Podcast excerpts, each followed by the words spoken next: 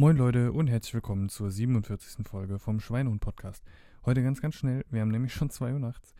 Ähm, ich hatte Homeoffice, habe dementsprechend sehr gut gefrühstückt, hier mit Joghurt und so und äh, mit Früchten. Habe ähm, zum Mittagessen dann ähm, nochmal so ein kleines Müsli gehabt und heute Abend haben wir uns mal ein Lamajun gegönnt. Das war ziemlich gut. Und ähm, ansonsten, dadurch, dass wie gesagt Homeoffice hatte ich nur 2,2 Kilometer bei 2900 Schritten, 14 Stockwerke und insgesamt äh, 2300 Kilokalorien verbraucht.